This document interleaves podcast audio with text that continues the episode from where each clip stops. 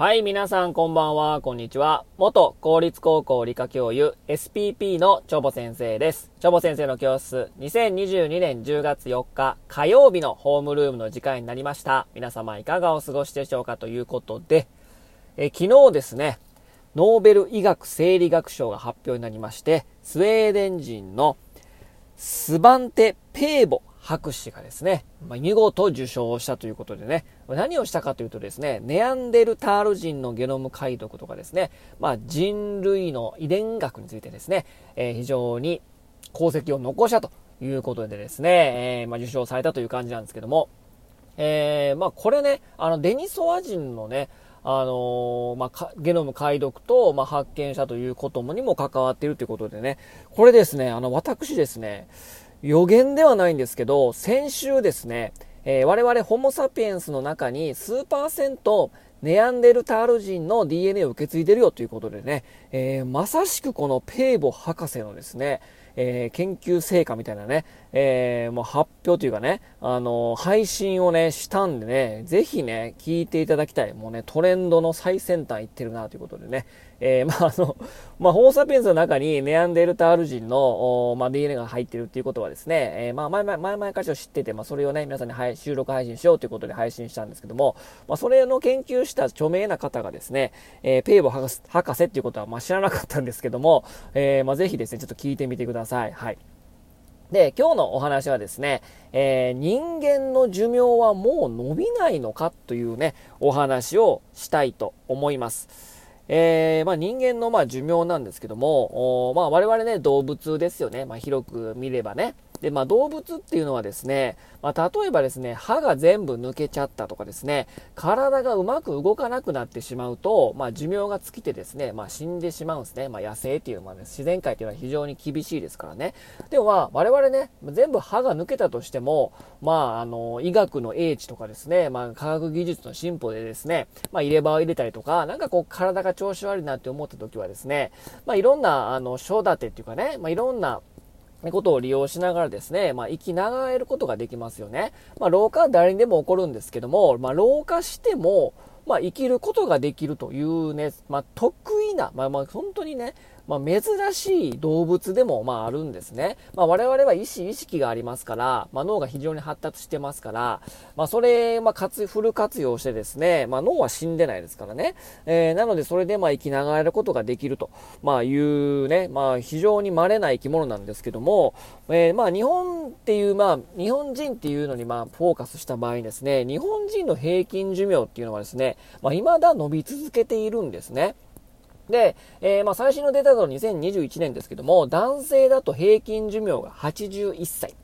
えー、女性がですね、87歳ということで、まあ、過去最高だったもう前年をですね、どんどんどんどんこう塗り替えていってるわけなんですね。で、さらにですね、100歳以上の、100歳以上の方をですね、センテナリアンって言うんですけど、センテナリアンも年々増加傾向にあってでですね、日本人だけでも2021年ですのデータですけども、86,510人もですね、100歳以上を超えているセンテナリアンがね、そんなにもいるんですよ。で、世界に目を向けてみればですね、世界中でセンテナリアンは50万人以上ということでですね、まあもちろんね、誰もがそこまで生きることはできないですけど、まあ今ね、人生100年時代とか言われておりますけども、いない、まあその、そこに至れるわけじゃないですけども、100歳まで生きるということはですね、まあ、もう決してこう夢物語ではなくなってきたなっていうね、えー、感じがしてるんですよね。まあ戦時中とか戦争中とか平均寿命は40代とか40、50代でしたから、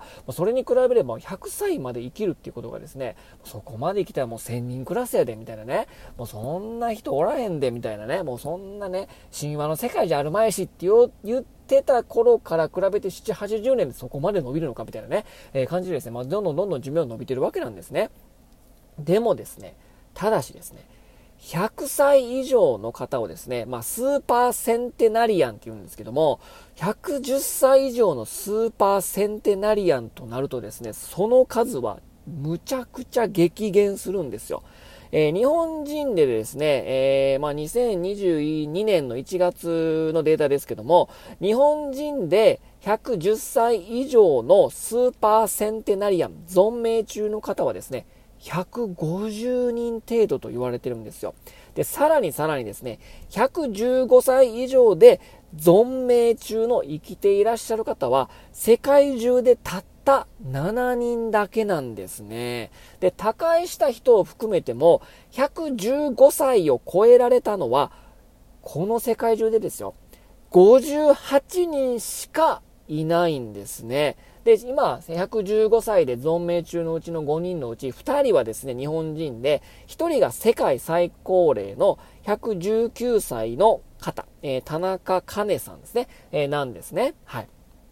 で、じゃあ人間の世界最長記録、最寿記録は、えー、何歳なのかということですけども、人間の最長寿記録を達成したのはですね、122歳まで生きたフランス人女性、ジャンヌ・カルマンさんなんですけども、えー、この方はですね、もう1997年に亡くなってるんですね。なので今からですね、えー、25年ま、もの前の間なんですね。なので、この25年間ですね、破られていないことになるんですね。まあ、その間に、世界人口はですね、この25年の間に15億人以上増加していますし、医療もこう劇的に進歩してしていますから、そのことを考えるとですね、これはかなり意外ですよね。ここまで医学進歩してるし、まあ、科学技術もかなり進歩しますしね、25年前なんかどうですか？スマホとかなかったですよね。持てなかったよね。えー、です。なので、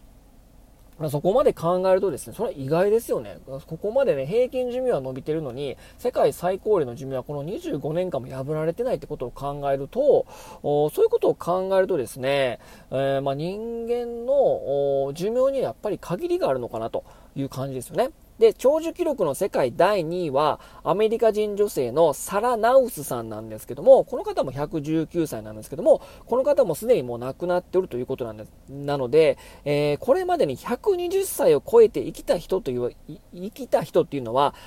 この世の中広いけども、たった一人だけなんですね。えー、これらのことを踏まえていくとですね、まあ、人間の寿命の限界は、115歳ぐらいなのかなというのが、まあ、考えるのが妥当な線なのかなと、ま、いう感じですね。まあ、100、まあ、この医学の進歩、科学技術の進歩で、100歳を超えられる可能性は、まあ、それなりに高まったとはいえ、まあ、110歳を超えるのは極めて難しくですね、115歳を超えるのは、まあ、奇跡に近いと。まあ、言えるっていうことがね、まあ、このデータからもわかるのかなということでですね、まあ、どれだけ技術が進歩してもやっぱり、生き物ですから、やかり、あの、必ず誰しも遅かれ早かれ死にますから、そのことを考えると、やはりもう115歳まで超えるということはですね、まあ、考えにくいのかなということですね。まあ、脳をね、凍結保存して残すとかね、えー、冷凍保存して残すとかいう技術もまあありますけども、これもなかなかなかなか考えにくいかなと、まあ、いうことなんですね。まあね、まあ以前、まあ、配信で、まあ、細胞分裂我々しますよね。細胞分裂するたびに、どんどんどんどん細胞の長さが短くなっていくんですね。まあ、染色体のテロメアって呼ばれてるですね。まあ、その分裂しな、しよう、しなくなると、まあ、寿命がどの動物も尽きるんですけども、まあ、それがあるからですね、まあ、テロメアを伸ばせばもう生きながら生きながられるかもしれませんけども、まあ、人間の寿命の限界っていうのはやっぱ115歳なのかなとま。110歳超えると、まあ、いきなり激減するから、まあ、110、115ぐらいがですね、まあ、このホモサピエンスの限界なのかなと。まあ、いう感じはいたしますね。まあ、医学の進歩とかね、平均寿命伸びてますけども、まあ、平均寿命というよりも、やっぱ健康寿命っていうかね、まあ、それもちょっと重要になってきますからね、まあ、うんそこまで、まあ、生きれたらいいですけどもね、まあ、日々日々ね、まあ、日々一刻とね、こう、世界が変わっていきますし、まあ、自分も変わっていきますからですね、まあ、今できることを一生懸命頑張って、今の人生を楽しむということがですね、その後、何歳まで生きられるかっていうのは結果ですからね、あ今のこの瞬間を楽しみたいかなと思いますね。はい。ということで、今日はこの辺にしたいと思います。それでは皆様さようなら。バイバイ。